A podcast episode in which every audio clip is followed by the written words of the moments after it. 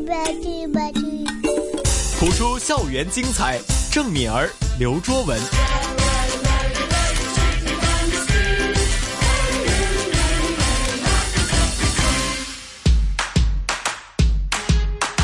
不普通学堂，不普通学堂来到了第二课喽。没，错，学完英语之后呢，继续是学习普通话的时间。是的，周文你好。你好，敏儿。嗯，在直播间除了有我们两个之外呢，少不了的就是一位老师。没错，因为我们上一集已经听过的老师了，对，其实最近的敏儿都接触非常多非常多的老师， 为什 么？因为要学习， 学完英语要学普通话，人生哎也天哪是不断的学习。是的，那么在我们直播间呢，介绍老师出来了，依然是上周啊出现在我们节目里面的普通话专家谭成珠教授，谭老师你好。你好，敏儿。你好，谭老师。你好，是的，那么上个礼拜呢，我还记得哈，我们就呃用这个唐诗来去学普通话，那么这个礼拜也不例外。上一个星期学是孟浩然的作品，嗯对唐诗的代表可以说是啊二十春个字晓哦。那么这礼拜呢，我们就学第二篇诗了。这一篇呢，呃，每一句都会多两个字。另外一个结构 来的啦。对，啊另外一个结构好像有点深哈，不知道。不过现在的小学生呢，我觉得都很棒了，因为能看到很多呢都是参加呃许许多多的讲故事比赛啊、朗诵比赛啊，我觉得都可能比我跟周文呢表现的更要好，甚至更能了解当中的一些韵味。没啊。错不过我们呢，今天呢也是要邀请专家继续来讲课啊，讲一下到底我们第二篇要学的唐诗是什么。嗯、好，大家好，呃，今天我们学的唐诗呢是《鸟鸟》，哇，这个作者不得了，不得了哎，我从小我就非常的佩服他，啊，就很喜欢的一个嗯作家来的，是 姓白的叫居居 易，白居易，好像是多了一位嘉宾在我们直播室这样子。哦白居易。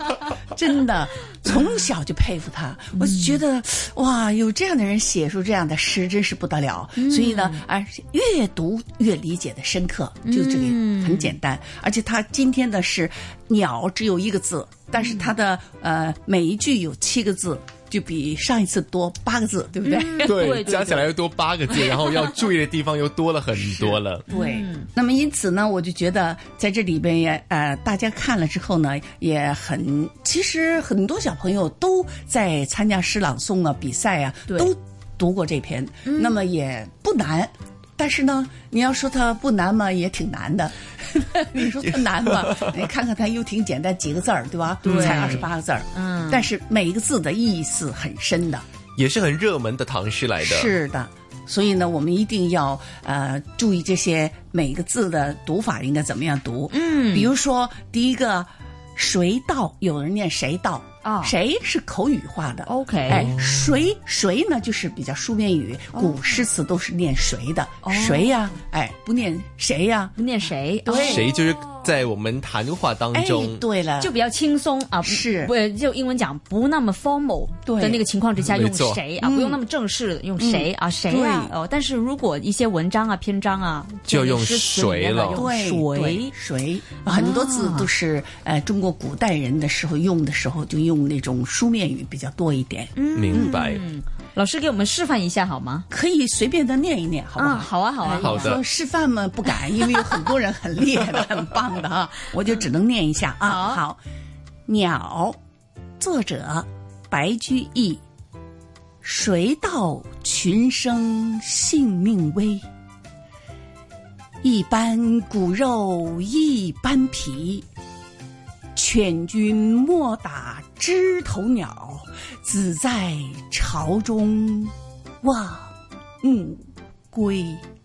其实里面讲的是什么呢？老师哎，就是说，一群小鸟，它的生命是微小的，嗯是但是呢，所有的生命都是一样的，有血有肉，有皮有骨头的，哦对吧？哎，那么因此呢，劝君劝所有的人不要打枝头的小鸟，嗯，为什么呢？因为这些幼鸟正在巢中等候着母鸟归来，啊回来以后可以喂它们吃，喂它们成长啊。是哎呀，你打完了以后，这些小鸟就活不了了。啊真的，我说的我就心里就起鸡皮疙瘩，嗯因为很多人呢，他很饿的，不知道为什么。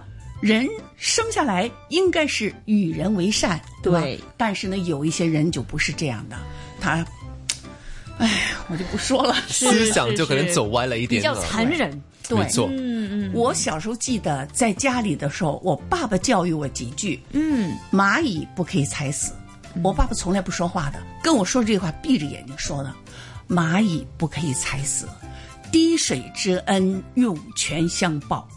这两句我从小就记住，就刻骨铭心的刻记骨住 铭，心的。所以我是做事情，一切我都是按照这个做。因为我一说到这个，我就心里就难过，因为父亲去世的比较早，妈妈就是从嗯小带我们。呃，人困难时期，我那小时候很小很小的，完了人都要饭呢，给借点，我妈妈跟借着钱呢，我妈就借。我说妈，你看他，你又不认识他，你借给他。我妈啪一下，回去，我就回去了。回到家里，我就说，你你看你借给他。能救人一命就救人一命啊！那个时候困难时期没得吃啊，很多人死的呀。嗯是哎，所以呢，我是受家庭的影响非常深，因此我读这个，我心里都，嗯揪着了。对对。嗯是仁义礼智哈，其实都是我们中国儒家要学的一些、一些情怀吧。就是嗯这个、呃，这篇文章这篇诗呢，就我感觉到是一种怜惜的是感情表深。对对，你打死一个鸟，嗯对嗯但是等于很多鸟都死了，它巢里的小鸟都死了，对，没有吃的了，嗯对吧？嗯，所以我觉得这篇写的非常好，是让人向向上的、向善的，而不是向恶的。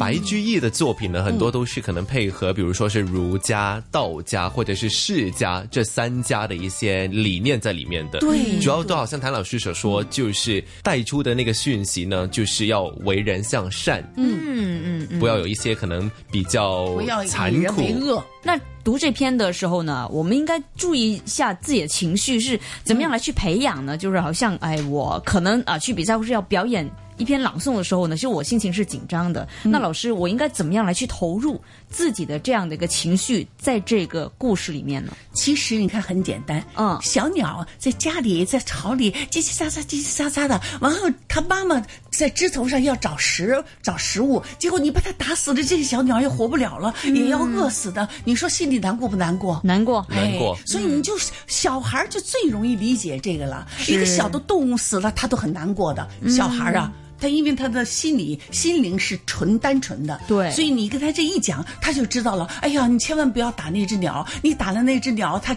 家里的小鸟都要死饿死的。哎，那么你就用这种心情来跟大家来演绎一下就行了。一想起心就着急了。是是是，嗯就用自己带入故事里面。那它是七言的，因此当中停三，再加上一个结尾，那一句的尾就等于停四次。哦比如说“乃啊，谁道群生性命危”，那么性命是一个对吧？对，危是一个。